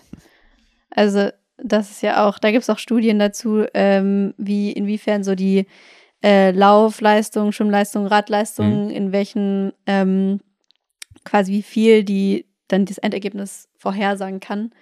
Und äh, da ist halt zwar auf der Langdistanz hat Radfahren zwar den größten Einfluss quasi, also oder Mhm. den größten Anteil an der späteren ähm, Zeit, ähm, aber eben auf kurzen Distanzen äh, konnte ich auch zeigen, dass halt Laufen und Schwimmen deutlich entscheidender beispielsweise sind. Ähm, Wahrscheinlich, ja. Ich weiß gar nicht, wie die Studie jetzt aufgebaut ist, wahrscheinlich auch wieder sehr heterogen geschaut in der ja, Gruppe. Äh, Kann ich mir schon vorstellen, weil du halt einfach, wie du schon sagst, viel Zeit im Radfahren verbringst und so. Wenn man es jetzt mal in, boah, wie können wir es betiteln, Prozent von individueller Leistungsfähigkeit vielleicht dir anschaust, dann wird Ja. wahrscheinlich dann gar nicht mal so viel mehr. Also, ne, nee, welche, es, also es war, ich habe Ja. gerade nicht ganz, die ganz genauen Zahlen im Kopf, Ja. aber es war auf jeden Fall, also es war auf jetzt langen Distanzen Mhm. Radfahren auf jeden Fall am meisten, aber es war jetzt nicht äh, so exorbitant. Ja, genau, genau, weil ich denke halt irgendwie so, klar, du hast eine gewisse, sag mal, Range an Prozent FTP, sage ich jetzt mal, die du fahren könntest bei Raddistanz. Du bist, kannst Ja. ein aggressives Pacing angehen, ein bisschen konservatives, was auch immer. So, am Ende kannst du aber auch nicht die ganze Zeit Schwelle fahren, so, und die Ja. Leistungsfähigkeit wird stark über den Motor bestimmt, wie Basti uns gerade erklärt hatte. So, und am Ende hast du eine gewisse Range, die du einhalten kannst. Und dann musst du halt gucken, dass du viel Geschwindigkeit rausmachst, aerodynamische Position und so weiter. Ähm, und dann ist es auch jetzt irgendwie so ein bisschen äh, eingekesselt, eingegrenzt, wie viel äh, du da investieren kannst. Und ich glaube halt, wie du schon sagst, es ist zwar schon irgendwo ein großer Einflussfaktor, aber ähm, am Ende kannst du noch mehr, glaube ich, äh, Zeit rausholen bei nachher der Laufstrecke. Äh, Beispielszenario, ähnlich, also ich bin auf dem Rad ähnlich stark nachher gefahren wie der, wie der Sieger von diesem, von der Mitteldistanz. Und der war auch, der war ein bisschen schneller als ich auf jeden Fall. Ähm, so, aber das war jetzt am Ende, fährt er ein paar Watt mehr, ja, aber ich hatte auch eine sehr aerodynamische Position. Lass ihn anderthalb kmh oder ein kmh mehr schneller fahren, da verlierst du jetzt noch nicht so ewig viel Zeit. Dann kommen wir ins Laufen. Ähm, ich weiß nicht, ob der weiter hinten gestartet ist, auf jeden Fall hat er mich, glaube ich, überholt. Ich weiß nicht genau. Meine Pace beim Laufen war, glaube ich, was war das, 4,15er Pace, irgendwie auf dem, äh, auf dem Halbmarathon. Der ist gelaufen, Pace von 3,47, 3,45. Jetzt mal grob Mhm. gesagt, pro Kilometer läuft er eine halbe Minute schneller, mal 21 Kilometer. Ja, das Ja, macht dann schon auf so langen Distanzen, wenn man das mal summiert, Ja, das überleg ist super mal. viel. Ja, und es gibt ja auch da diese große Varianz. Ne? Wir haben ja teilweise Superläufer mit äh, Marathon von 2,40, die ins hinten drauf Ja. gelaufen werden. Überleg mal, was das für ein Riesenunterschied ist. Selbst fünf Minuten oder vier Minuten ist ja erstmal mal teilweise hinten raus gar nicht mehr so viel Marathon. Aber die auf dem Rad rauszufahren, ist eine Welt Ja, gegen so einem Feld. Das ist wirklich irre. Ähm, okay, also ich sag mal, wir können ja mal Folgendes machen. Wir haben ja tendenziell eine Rad-Community, würde ich mal so betiteln. Was ist denn für einen Radfahrer, der sich jetzt vielleicht für, sagen wir mal, Mitteldistanz interessiert, was wäre denn für ihn so erst einmal, was müsste er jetzt verändern in seinem Training? Also was müsste er besser ausbauen, was müsste er können? Jetzt klar, Schwimmtechnik, logisch, solche Sachen. Aber was glaubt ihr denn, was müsste so ein Radfahrer prinzipiell anfangen zu trainieren und wie trainieren, um nachher einen guten, gute Mitteldistanz zu trainieren, äh, gute Mitteldistanz zu absolvieren? So. Also jetzt äh, speziell im Radfahren äh, ein das Training oder Projekt, das Projekt der Radfahrer sagt, komm, ich mache jetzt mal Mitteldistanz, komm zu dir, Carlotta, und sagst du, okay, hör mal, du fährst ja ganz toll Fahrrad. Du hast eine VS Max von, boah, 72, stark. ähm, dann sagt er, ja, und jetzt will ich Mitteldistanz machen, habe ich Bock drauf. Ja. Was, was sagst du dem jetzt? Woran müsst ihr jetzt arbeiten mit dem? Also erstmal würde ich äh, Laufen und Schwimmen äh, in sein Training integrieren. Oh, Äh, aber ja. ja. ähm, ja, ähm, im Radfahren natürlich äh, ist halt dann wichtiger, konstant eine Leistung drücken zu können, ähm, als dann wie im Radrennen, zum Beispiel, wenn er jetzt Ja. Kriterien fährt oder so, ähm, da auch noch äh, ordentlich Laktat bilden zu können, wie wir jetzt gerade bei den kurzen Distanzen auch hatten. Okay, also wir müssen also Ähm, die Physiologie so ein bisschen dieses Dauerleister. Ja, ein bisschen Richtung so Diesel. Ja, genau, okay. Äh, genau, das halt. Ähm, und klar, Schwimmen und Laufen, das ist natürlich auch richtig individuell, wie sehr man da äh, schon erfahren ist. Mhm. Äh, Gerade beim Laufen ist es halt dann auch wichtig, den Körper irgendwie darauf vorzubereiten, langsam zu steigern und ähm, ja, erstmal die Laufumfänge zu erhöhen, dass man halt äh, aber sich dabei halt nicht verletzt. Mhm. Ähm, und dann halt langsam auch anzufangen äh, mit Koppelläufen. Ähm, dann halt auch äh, vorher in der Time Trial Position, wenn man ähm, ein Zeitfahrrad natürlich hat, Mhm. Ja. ähm, zu fahren und hinter, hinten drauf darauf auch nochmal äh, dann zu laufen. Ja. Das ist auch nochmal was anderes. Äh, Durability. genau, ja. Ja. Und natürlich dann auch äh, Energieaufnahme. ähm, genau. Okay, also Energieaufnahme, gut. Die meisten, wir mal, Radfahrer, die es vielleicht auch mal längere Distanzen jetzt nicht Crit fahren, aber so Radmarathon, die werden es ja schon mal gewohnt sein. Aber vor allem den Shift hinzubekommen, ähm, ja, eine gut schwimmen und vor allem kombinierte Performance zu erbringen. Äh, ja, genau, also dass man halt auch diese Wechsel übt, dass man halt, Mhm. also in meinem Training, dass man insgesamt diesen Wechselprozess übt. Da kann man auch erstaunlich viel am Ende rausholen, wenn man es einfach schon drin hat und weiß, Mhm. was man machen muss. Da muss man nicht viel physiologisch mehr leisten und dann trotzdem schneller zu sein am Ende. Mhm. Ähm, und genau, ansonsten halt diesen Übertrag vom Radfahren, dem Motor irgendwie aufs Laufen zu bekommen und viel an der Ökonomie zu arbeiten, dass man halt das hinten raus auch halt, ja genau, diese Durability hat, dass man das hinten raus auch laufen kann gut. Mhm. Ähm, genau, da ist da, glaube ich, so mit der größte Fokus dann im Training, dass man halt das aufs Laufen übertragen kann. Äh, und Schwimmen muss man halt dann gucken, was die Vorerfahrung ist. Ob da schon, genau, was da ist. Ähm, und darauf dann aufbauen, sonst halt viel Techniktraining. Techniktraining bringt, glaube ich, im Schwimmen am meisten Fortschritt. Ähm, ja, an der Stelle können wir einmal direkt drüber sprechen, weil du hattest ja gerade gesagt, so ein bisschen die, die Anforderungen. Ähm, ihr habt einen Triathlon-Trainingsplan geschrieben, der da heißt Radsport Goes Triathlon. Also Äh, letztendlich so genau. ein bisschen, äh, wenn, wenn ich als Radfahrer in den Triathlon-Sport reingehen möchte. Der Vorteil ist ja, um das mal aufzutakten, ähm, an alle Radfahrer draußen, ihr habt ja, ihr bringt ja schon eine gute Voraussetzung mit. Das heißt, ihr habt schon mal irgendwie einen adäquaten Motor, die VZ Max ist irgendwo da, eine Ausdauerleistungsfähigkeit bringt ihr auch mit und wenn ihr eine Mitteldistanz irgendwie machen wollt, sagen wir mal eine 4, 5, 6 Stunden Belastung, seid ihr auch schon gewohnt, seid ihr schon mal gefahren. Das ist ja schon mal ein großer Vorteil. Ähm, deswegen auch da, ich habe es bei mir auch gemerkt damals, Trainingsumfänge, gerade so äh, einfach Ausdauerinhalte in Zeit auch umzusetzen, ist ja super auch auf dem Rad machbar. So, dann kann man ganz gut die Umfänge machen. Du musst ja jetzt nicht drei Stunden, vier Stunden laufen gehen am Stück. So, das kannst du gut am Rad machen. So, dann musst du irgendwie gucken, dass du das ins Laufen quasi transferiert bekommst. Äh, Basti, was, was habt ihr euch da überlegt in den Trainingsplan, wenn ihr einen Radfahrer zu einem Triathleten machen wollt, oder zumindest Triathlon ausbilden wollt? Äh, genau, wir haben uns erstmal überlegt, dass man tendenziell natürlich vom Radtraining da ein bisschen rausnimmt, weil man braucht jetzt ein bisschen Kapazität für anderes Training, für Laufen und Schwimmen. Ähm, tendenziell wird dann erstmal langsam ins Laufen eingeführt mit so Grundlagensachen.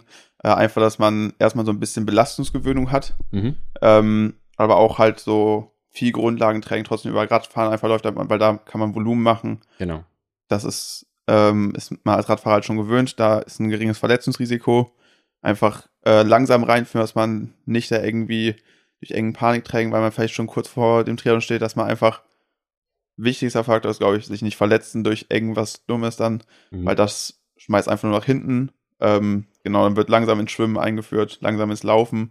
Ähm, und dann zunehmend auch mal ein bisschen ähm, äh, Intensitäten ins Laufen reingebracht, um halt, ähm, genau, da ökonomisch zu werden ähm, und dann halt auch mal Intensitäten reinzubringen, um da den Motor sozusagen zu übertragen vom Radfahren Mhm. aufs Laufen, ähm, übers Radfahren weiter Grundlagen zu erhalten, dass man trotzdem eher höheres Volumen hat, ähm, aber trotzdem halt nicht so ein hohes Laufvolumen, dass man dadurch irgendwelche Ja. Verletzungen, Anfälligkeit hat. Ähm, genau, und dann eher recht spät erst, dass man so Koppel läuft, weil da halt einfach die Verletzungsanfälligkeit größer ist, Voll. wenn man ähm, vom Rad halt eh schon müde ist und dann aufs Laufen geht. Ähm, genau. Und darüber dann halt langsam bis zum Triathlon geht. Das würde ich auch genauso unterschreiben. Also für alle, die jetzt dann nicht vielleicht mit den Plänen, aber sich irgendwie anders vorbereiten wollen für ein, für ein Triathlon, fangt nicht zu früh mit Koppelläufen an. Ich hatte nämlich auch irgendwie gedacht, ich hatte irgendwie, boah, war das, acht Wochen oder so bis zu, bis zur Mitteldistanz und dachte mir, ich muss jetzt irgendwie mal anfangen. Wie ist das denn jetzt, ne, drauflaufen auf dem, aufs Radfahren? Dreimal zehn Minuten, viermal zehn Minuten Sweetspot gefahren äh, auf dem DT, alles toll, hat, hat Bock gemacht, war, war toll. Springen vom Rad und wollte eigentlich nur locker lit laufen. Und bin einfach nicht mal direkt danach, sondern ich hatte, es war 20 Minuten Pause, waren da schon irgendwie, laufe halt los und merke, hier was stimmt irgendwas gar nicht. Und ich habe mir halt auch dann Gluten schon so müde gefahren, einfach durch die T-Position und äh, Vastus lateralis quasi, also der, der äußere Oberschenkelmuskel, die Außenseite, dass dieses gar nicht mehr systemstabilisiert haben, was sowieso schon ein sehr schlechter Laufziel bei mir war, was dann bedeutet, dass ich innerhalb von fünf, sechs Kilometern auf einmal so Knieschmerzen bekommen habe, äh, die ich dann auch lange Zeit nicht los wurde. Und äh, weil ich gemerkt habe, ich bin sowieso schon anfällig beim Laufen, dann aber auch mit ermüdeter Muskulatur kannst du es wirklich gar nicht mehr halten. Und das ist ein super schwieriges Thema, also die Athleten quasi ranzubringen, ihren Motor nicht zu sehr hoch zu drehen in einer Belastung, wo vielleicht Strukturen das noch gar nicht abkönnen. Was sind noch weitere Dinge, die im, im Triathlon-Training jetzt für Radfahrer anders sind und äh, worauf sie achten müssen? Also, äh, was natürlich erstmal ein großer Unterschied einfach so generell äh, ist, an dem man sich ein bisschen gewöhnen muss, ist, dass es halt oft mehrere Einheiten am Tag anstehen. Das stimmt. Äh, kommt natürlich ein bisschen drauf an, wie hoch das Trainingsvolumen insgesamt ist. Aber beim Radfahren ist ja oft so, dass man einfach eine Einheit macht, die halt dann auch gut lange geht. Aber danach ist man halt einfach, kommt man nach Hause, ist fertig und ja, hat den Tag dann trainingsfrei. Um mal jemanden zu zitieren, den ich, mal, äh, den ich kenne, der meinte mal so, ja, Triathlon, nee, mache ich nicht, da bist du den ganzen Tag nur am Duschen.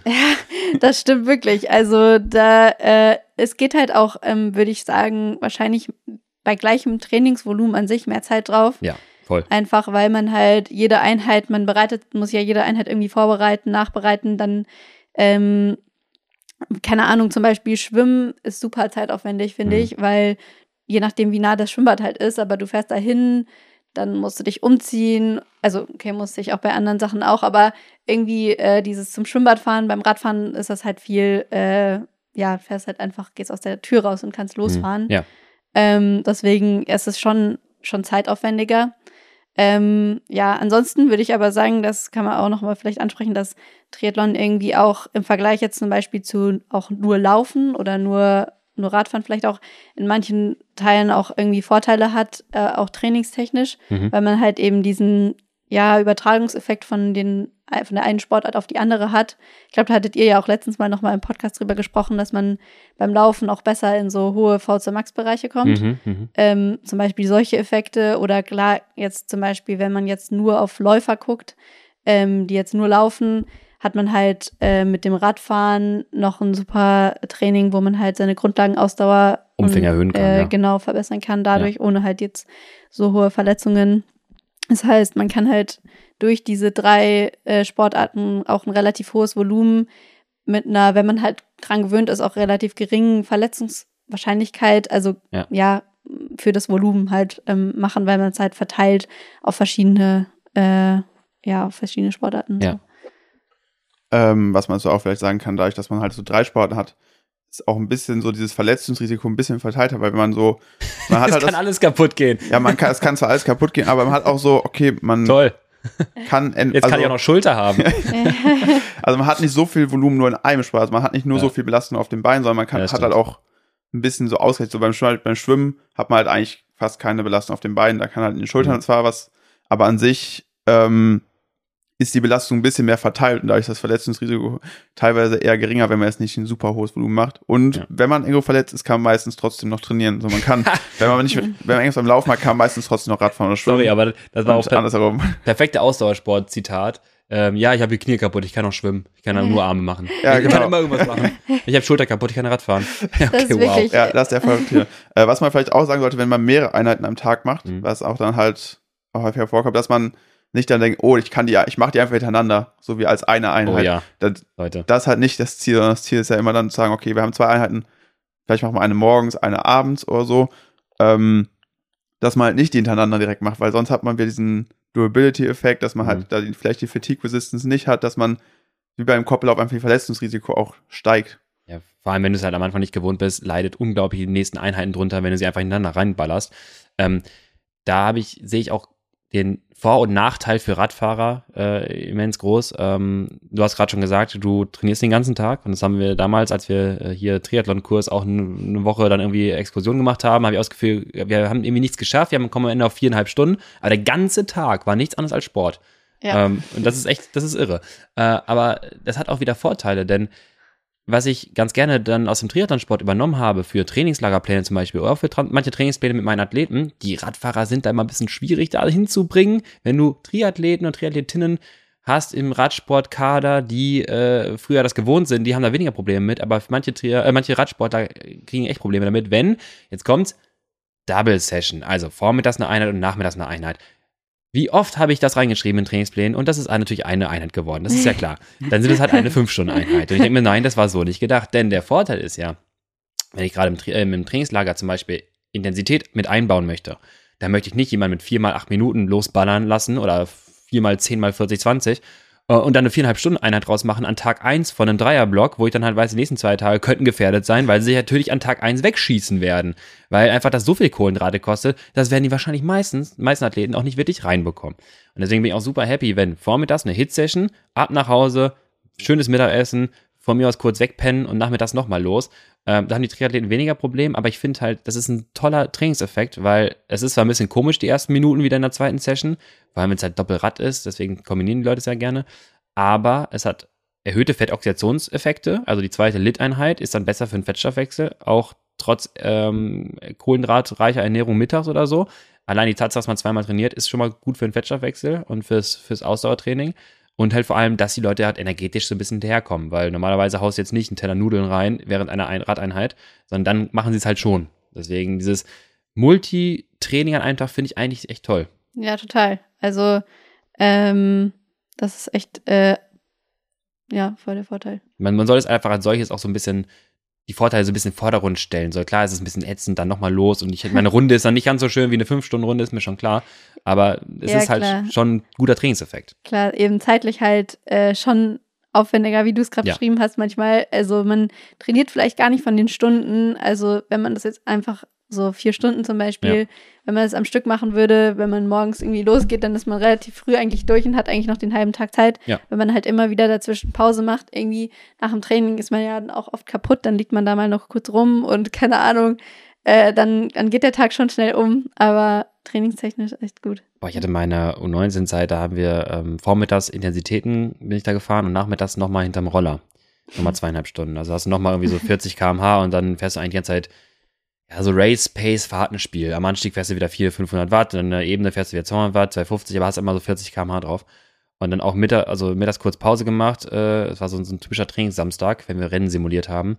Dann kurz eingepennt, äh, hier so ein Powernap. Ey, wenn du dann wach wirst von so einer Morgens-Hit-Einheit, Ja. das ist erstmal wie ein zweiter Tag. Ja, Das ist wirklich komplett, komplett Kreislauf. also wirklich gar nicht, also du denkst, dir, okay, welche Woche ist heute? ähm, und das, das dauert wirklich, dass der Motor erstmal läuft. Dann das Rad, boah, ne, erstmal drei, vier Tritte und dann auf einmal geht's. Und wenn dann die Beine reinkommen, ja. ist das so ein klasse Gefühl, weil dann hast du stimmt. einen Standgasmotor auf einmal, weil halt einfach Rate reduziert durch die morgendliche Einheit, alles Fast-Twitch-System ist halt komplett runtergedownt. So, und am Ende hast du halt eine tolle Voraussetzung fürs Nachmittagstraining. Ich finde es auch manchmal gut, wenn die zweite Einheit beispielsweise Schwimmen ist, Mhm. nach beispielsweise Radintervallen oder so, da ist man zwar dann müde, aber dann hat man so, springt man ins Wasser und dann ist man eigentlich wieder wach und dann geht es eigentlich auch dann doch wieder ganz gut. Das ist so lange Kacke, bis du einmal im Wasser bist. Genau. Du genau. musst einfach nur einmal reinspringen, Vorher, vorher denkt man sich, oh nee, gar, gar keinen Bock jetzt noch Ja. zu schwimmen. Aber und der erste Moment, wenn man, wenn das Wasser einen berührt, ist eklig, aber dann, ja, dann Ich geht's. war damals, als ich mich da vorbereiten wollte, im Winter noch für meinen Triathlon dann im August, also dachte ich, komm, im Winter fange ich mal an zu, zu schwimmen. Und dann hatten wir äh, Zeiten, weil ich in so einer Trainingsgruppe war, äh, oder die Möglichkeit hatte, weil ich die alle kannte, wo wir morgens in der Spur schwimmen waren. 6 Uhr. Oh ja, das ist echt. Äh, 6 Uhr morgens im Winter im Dunkeln ins Wasser zu springen. Ja, das ist das ekligste, ja. Aber es war nur, das ist nur eklig bis zu dem Moment, wo du es Ja. platsch macht. Ja, genau. Dann ist egal. Aber bis dahin, boah, du stehst vom Becken an, guckst das Wasser an. Ja, Das guckt dich zurück an. Ihr beide guckt euch an. Ihr beide wollt es nicht. Ja. aber- man dehnt extra noch mal ein bisschen die Schultern, genau. um es Ich genau, rauszuzögern. ich genau jetzt, ich, ich muss noch ein bisschen Schulter kreisen. Ja. Ich ich glaube, morgens ist das Wasser auch kälter, tendenziell immer. Morgens ist Wasser kälter als nachmittags. Klar. ist ja logisch. Immer. ja. Und danach ist man auch komplett, ich weiß nicht, wie es euch geht. Ich weiß nicht, ob es irgendwann mal legt, aber ich bin dann komplett müde wieder. Also das ist Ja. Schwimmen, finde ich, macht sowieso sehr müde Das irgendwie. also, müde. ja, ja, das ist so eine, so eine Grundmüdigkeit im ganzen Körper. Das ist echt so. Ich glaube, ich habe mich auch noch nie so schwer gefühlt wie nach, dem- wie so leer gefühlt wie nach dem Schwimmen. Also das Ja. Schwimmen macht einfach, da ist einfach alles leer. Alles auf einmal danach. Aber dann hängt man so mit äh, halb acht Augen irgendwie so im Seminarraum, weil je nachdem, welches, sag mal, welcher Inhalt dann transportiert wird, ist das auch manchmal nicht so schlimm. dann ist es auch so auf Halbmast bis, auf Standby. Äh, ja, aber es ist wie beim so einem Computer im Ruhezustand, dann bewegst du einmal die Maus, dann bist du wieder da. Ja.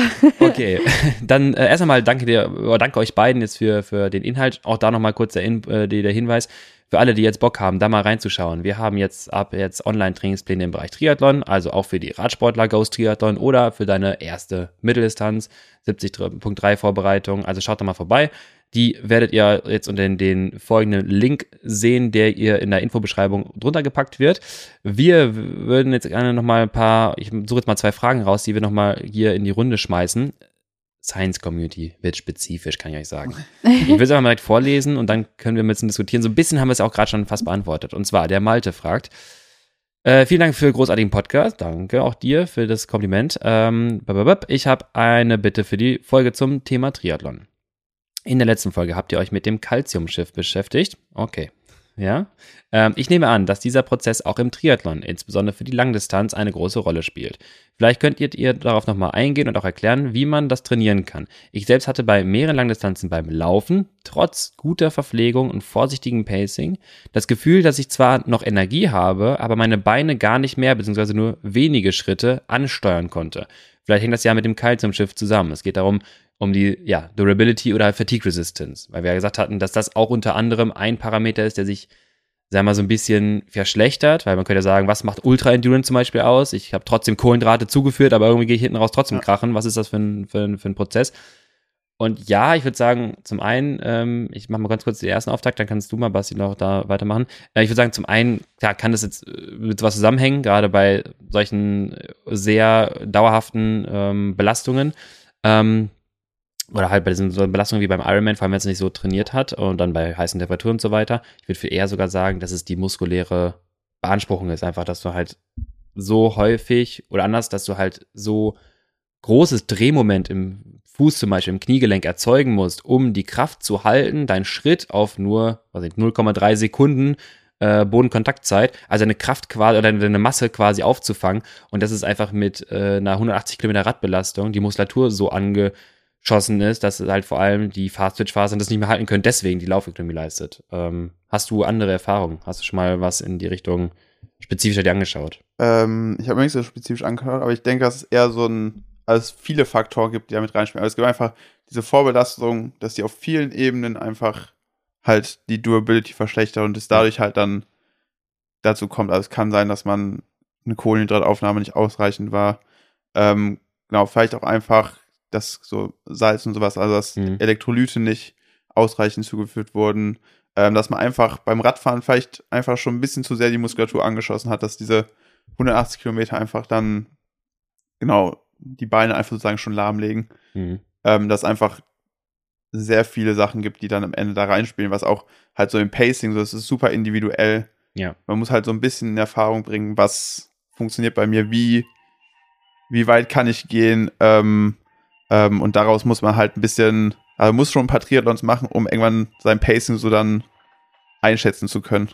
So, Entschuldigung, falls man hört hat, das hat geklingelt. Wir haben ein Paket bekommen. So, ähm, ja, hast du definitiv recht. Ähm, ich würde auch gerade sagen, die Frage ist halt natürlich schwierig zu beantworten, weil man es nicht an einem Parameter jetzt festhalten kann. Wenn wir zum Beispiel sagen, Durability oder Fatigue Resistance ist dann halt das vor allem Performance erbringen äh, oder das zumindest nicht so stark verlieren, äh, auch am Ende halt von, von langen Belastungen. Und das könnte zum einen halt Calcium, Natrium-Shift zum Beispiel halt dann sein, weil es einfach für die Reizweiterleitung entscheidend ist, dass halt Muskelkontraktion stattfinden kann. Aber äh, das ist dann zum Beispiel auch das Typ 2a, Typ 2x Fasern, also die hoch, äh, die Turbofasern, die, die schnell zuckenden, die halt für größere Kräfte ähm, und mehr Drehmoment quasi dann mit innerviert werden. Die werden dann zum Beispiel innerviert, wenn ihr Sprünge macht, wenn ihr äh, schweres Krafttraining macht oder halt intensiv Radfahrt, aber auch temporär halt natürlich, weil die Belastung, die du beim Laufen hast, die konzentriert sich ja, die muskuläre Ansteuerung konzentriert sich ja am Ende nur auf diesen einen Schritt. Du hast eine Flugphase, so klar, du hast eine gewisse statische Haltearbeit, aber dann kommst du mit dem Fußaufsatz auf den Boden, hast ein großes Drehmoment, was du erzeugen musst. Das heißt, dort bündelt sich so ein bisschen die ganze, so eine Masse von 70 Kilo, die du vielleicht irgendwie abfedern musst, bündelt sich in diese 0,3 Sekunden. Das heißt, am Ende musst du halt sehr viel äh, interne Drehmomente erzeugen, Kraft erzeugen und das wiederum ist dann super schwer, wenn diese Muskeln schon davor durch lange Belastungen immer mit innerviert werden und halt so ein bisschen müde gemacht werden. Also auch da zusammengefasst, es kann sein, dass Calcium Shift äh, zusammenhängt, es kann auch sein, dass andere Faktoren sind. Er sagt ja, er hat gut, sich gut verpflegt und äh, gutes Pacing auch angesetzt. Ich würde ja sagen, im Training könnte man überlegen, auf diesen Parameter ein bisschen Wert zu legen, indem man jetzt gerade nicht sagt, okay, wir es ist nicht Calciumzufuhr die Lösung, sondern halt, man muss Training so steuern, dass man versucht, dass man eine Fatigue Resistance weiter halt verbessert. Das heißt, Krafttraining weiter zum Beispiel machen, integrieren, äh, Sprünge integrieren, dass die Laufökonomie sich verbessert. Ähm, und dann vielleicht halt vorsichtig, wenn der Athlet quasi umsetzen kann, auch Koppeltraining so umsetzen. Ähm, nicht anrennen, was viele ganz gerne machen, sondern lossprinten, sondern halt ein Koppeltraining im Sinne von trainiere, gut laufen zu können nach, nach einer Belastung. Ja, da reicht auch manchmal schon. Also viele äh, denken dann immer, ein Koppellauf muss direkt äh, intensiv sein, ja. weil man ja im Triathlon auch intensiv läuft. Ja. Aber gerade so am Anfang zur Vorbereitung, um sich erstmal an die Belastung zu gewöhnen, ist es auch, manchmal reicht, also es reicht auch erstmal einfach zehn Minuten locker nach dem Radfahren zu laufen. Kann man auch genau. erstmal nach ja. einer lockeren Radeinheit, um das vorzubereiten. Äh, und dann kann man das ja langsam steigern, dass man immer, äh, dass man mal ein bisschen mehr läuft danach oder irgendwann auch ein bisschen intensiver. Aber das muss gar nicht auch immer so lange sein ähm, sondern einfach auch manchmal einfach nach dem Radfahren direkt einfach, dass die Muskulatur einmal kurz äh, daran gewöhnt wird, quasi äh, zu laufen halt. Genau, also quasi, genau, also du sagtest, diese Peak-Kräfte, wie beim Laufen sie entstehen, ähm, dann machen zu müssen, obwohl die Muskulatur schon leicht ermüdet ist. Genau, das muss ja gar nicht halt Belast also gar nicht Intensität sein, das kann einfach sein eine lockere Laufeinheit und es kann auch ein bisschen Abstand ja dazu sein. Es kann ja sein, dass äh, man eine kleine Pause macht, vielleicht nicht ein großes Mittagessen, weil das kommt dann beim Laufen meistens wieder. Aber äh, schlimmste Erfahrung war mal ähm, gebratene Schupfnudeln mit Apfelmus, die wir gegessen hatten oh. und dann gelaufen sind. Das ging gar nicht gut. Das war wirklich anderthalb, also war eine Stunde Training und eine Stunde Sodbrennen. Ähm, äh, dass man halt einfach trainiert, genau, diese, diese, äh, dieses Verhältnis so zu haben. Genau. Okay. Ähm, können wir uns aber gerne nochmal in Zukunft mehr mit beschäftigen, wenn ihr da solche Fragen habt. Also schießt sie weiter gerne rüber. Zweite Frage. Frage zur großen Triathlon-Folge, fragt Joel. Und zwar, jetzt geht es ein bisschen in Prediction. Mal gucken, wie wir das hinkriegen. Ich bin am 10.9. für meinen ersten 73 Mitteldistanz-Triathlon gemeldet. Zweites Jahr Triathlon, komme ursprünglich vom Laufen, dann über Corona zum Rad etc. Ich mache mir Gedanken über das Pacing. Wie viel kann ich auf dem Rad geben, um mich nicht zu zerstören? FTP ca. 285 Watt bei 70 Kilo. Wie sollte man den Halbmarathon angehen? PB liegt bei 1,27, allerdings schon etwas her. Ich danke euch vorab. Ähm, ich würde sagen, auf dem Rad. Genau, Coach Basti. Der, tendenziell der, eher ähm, so ein Tempobereich. Man, also ich, die Frage ist ein bisschen auch, wie gut kann man hinten raus laufen, also wie gut ist man das schon gewöhnt. Ähm, tendenziell lieber, eher lieber ein bisschen zu locker eingehen mhm. und versuchen, eine gute Position zu halten und ja. durch möglichst eine aerodynamische Position mit möglichst viel, wenig Watt trotzdem schnell zu sein. So. Also eher so wahrscheinlich so 2,30. Kommt darauf an, wie der Kurs, ob der sehr wellig ist, ob mhm. der sehr flach ist. Ähm, genau. Da tendenziell eher ein bisschen entspannter angehen und vielleicht auch einfach aufs Gefühl her. Also nicht so eine starre Wattvorgabe, sondern mehr so mhm. vom Gefühl her, okay, denken so, ah, das fühlt sich gut an, das fühlt sich locker an. Ich habe das Gefühl, danach kann ich gleich noch gut laufen. Genau, schau mal, Joel, dass du vielleicht mit dem, mit dem Mantra fährst, dem geringsten Leistungsoutput die maximalste Geschwindigkeit irgendwie zu erzeugen. Das bedeutet, hast du eine Autobahnbrücke, eine Welle, nimm viel Geschwindigkeit mit rein, guck, dass du relativ rasch, also nicht drüber sprinten, aber dass du ein bisschen Tempo mitnimmst. Dann kannst du nämlich zum Beispiel ein bisschen spielen, dann kann man mal ein bisschen drüber gehen, wenn man jetzt nicht attackiert.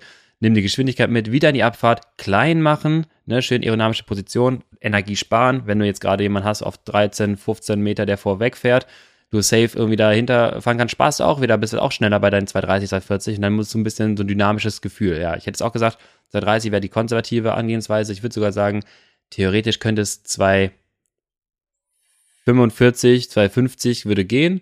Ähm, das Verhältnis könnte passen, muss man aber natürlich ausprobieren und auch wie Basti gesagt hat, ich würde sagen, lieber vorsichtiger rangehen. Ja, kommt ein bisschen auf den Kurs an. Kann ja auch, wenn der zum Beispiel ein bisschen hügeliger ist, ja kann genau. sich die Radzeit ja auf einmal auf, auf so zweieinhalb bis drei Stunden oder sowas ziehen, dann ist das schon, ja. dann, das spielt halt auch viel rein. Und dann auch, auch da wieder, dann ist Average Power nicht die, ähm, die, die Orientierungsgröße, sondern äh, theoretisch geht immer Zeit in Zone. Das heißt, wenn du halt am Anstieg mehr fährst und in der Abfahrt gar nicht treten musst, dann kommst du quasi auf Average, passt das schon, aber du hast am Anstieg halt investiert. Und dann muss man sich überlegen, okay, wie ist, sieht die Strecke aus? Wenn da ein paar Hügel sind, ich glaube, so Kraichgau ist ja auch so ein Klassiker, ne, der hat auch ein paar Anstiege mit drin. Und in Abfahrten kann man halt versuchen, effizient zu sein, indem man halt sich klein macht, nicht mehr treten muss, Energie spart und halt trotzdem rollt. Genau. Okay. Carlotta, ähm, 1,27er PB und mit dem Mhm. Szenario 2,85er FDP, er ist jetzt 2,40 gefahren, 2,35 im Radsplit. Wie schnell Ja. darf er anlaufen? Also, das heißt, 1,27, ich muss gerade mal überlegen, das Vier ist so ein Minuten Pace 4 ungefähr? Ja, Das nee, ist- 4,10. Ja, 4,10, Ungefähr? noch 4,17 ist, glaube ich, äh, ist 1,30. Ja, also, Also 4,12 oder sowas, ja. okay, ja, genau. Ähm, ja, ich würde sagen, also, ja, anlaufen würde ich wahrscheinlich dann so, 3,50. genau, 3,20 erster Kilometer. Maximal aus der Wechselzone, wie jeder. Wie jeder. Sprinten. Sprinten. Vielleicht geht's ja heute. Nein, als Entschuldigung. Nee, aber wahrscheinlich so um die 4,25. Ja. Ähm, ja. also sowas würde ich angehen. Äh, so, ja, 10, 15 Sekunden langsamer pro Kilometer ist, glaube ich, so aus Erfahrung das, was man, also kommt natürlich ein bisschen drauf an, wenn man das super gut trainiert ist oder schon länger Triathlon macht, dann ist es manchmal der Unterschied ein bisschen kleiner zwischen quasi der Mhm. PB und der dann ähm, im Triathlon. Aber ich denke, sowas würde ich dann angehen und dann halt, ähm, ja, wichtig ist natürlich, dass man sich auf dem Rad äh, das Radfahren gut nutzt, um sich schon zu verpflegen, weil Ja. beim Laufen ist es halt äh, deutlich schwieriger. Klar, da sollte man auf jeden Fall auch noch was zu sich nehmen, aber Radfahren ist schon so das, wo man auf jeden Fall am meisten zu sich nehmen Jetzt sollte. mal, wie, wenn er jetzt irgendwie, keine Ahnung, im Bereich von halbe Stunde, 35 Minuten schwimmen kann, äh, hat er dort quasi die erste halbe Stunde, jetzt machen wir mal glatt, äh, keine Kohlenhydrate aufgenommen. Das Genau. heißt, dort sind wahrscheinlich schon mal gut und gerne mindestens 60, 70 Gramm, die schon mal verbraucht worden sind. Ja. Vielleicht hat er einen Speicher von, wenn es gut läuft, 450 Gramm. Das ist eine Ganzkörperbelastung. Das heißt, er könnte ein bisschen mehr Speicher, auch Schulterglykogen quasi mit setz- einsetzen. Ist ja nicht in den Beinen nur. Ähm, das heißt, er hat er vielleicht einen Speicher von 500 Gramm. Das heißt, wir gehen dann mit, jetzt machen wir so Rechenkram, ne? Gehen mit 430 aufs Rad. 430 aufs Rad. Wenn du 230, 240 im Sweet Spot Bereich fährst und dann halt durchballerst, wo 80% Kohlenhydrate vielleicht schon durchgehen, dann kann schon sein, dass wenn er sich theoretisch nicht verpflegen würde, gut und gerne mit 100 Gramm aus dem, aus dem Ja. Radsplit geht. Das das heißt, ist wir halt wollen wenig. super wenig, genau, das wird super nicht funktionieren. Das heißt, wenn er es schafft, vielleicht auf diesen, ja, sagen wir mal, Runde zwei Stunden irgendwas, vielleicht zweieinhalb Stunden, 90 Gramm, 100 Gramm pro Stunde zu versorgen, und das ist natürlich auch ein bisschen, das, da muss man Gas geben, dann schaffst du es halt dementsprechend, äh, 240 Gramm vielleicht zuzuführen. Er wird trotzdem viel verbrauchen, vielleicht kommt er dann, äh, wir haben gesagt, 4, 430 äh, hört er, geht er quasi raus, äh, er wird wahrscheinlich auf 250, 300 Gramm, wenn es gut läuft, auf den Halbmarathon gehen. Dann könnte es gut funktionieren, weil Halbmarathon, ich weiß nicht, was ist eure Erfahrung? Ich habe, glaube ich, geschafft, ein Gel zu nehmen und dann war schon schwierig. Das war schon, Ja. schon schlecht. Ähm, also ich habe das Gefühl, ich kann irgendwie alles essen. Ich habe auch schon mal Stark. versucht, so 90 Gramm beim Laufen zu essen. Das hat funktioniert. Mhm. Aber da bin ich auch nur so ein locker Dauerlauf. Okay. Ähm, aber tendenziell würde ich sagen, so zwei, so zwei, drei Gels kriegt man vielleicht rein.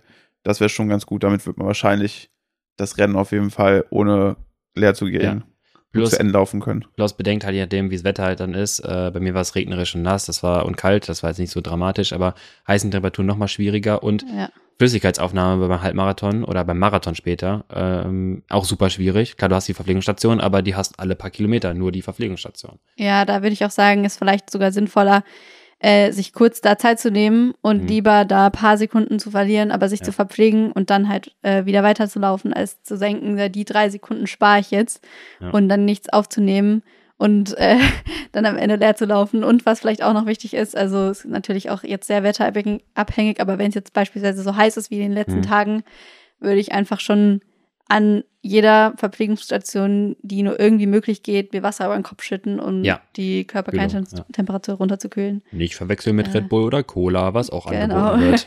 Ich habe letztens ähm, den Fakt mal aufgestellt, dass Cola einen besseren Kühlungseffekt hat. Weil ein Kumpel sich immer aus Versehen Cola über den Kopf gekippt hat beim, beim Wettkampf. Und das kühlt am besten, ja? Ja, ich, bestimmt. Na, ich kenne es äh, aus meinem Wettkampf, dass man mal versucht, Cola beim Laufen zu trinken oder Red Bull mag ich nicht so, aber du hast es halt überall, nur das wenigste davon ist im Mund gelandet. Ja, ne, das stimmt. Vor allem beim sehr komischen Haustier. Okay, gut.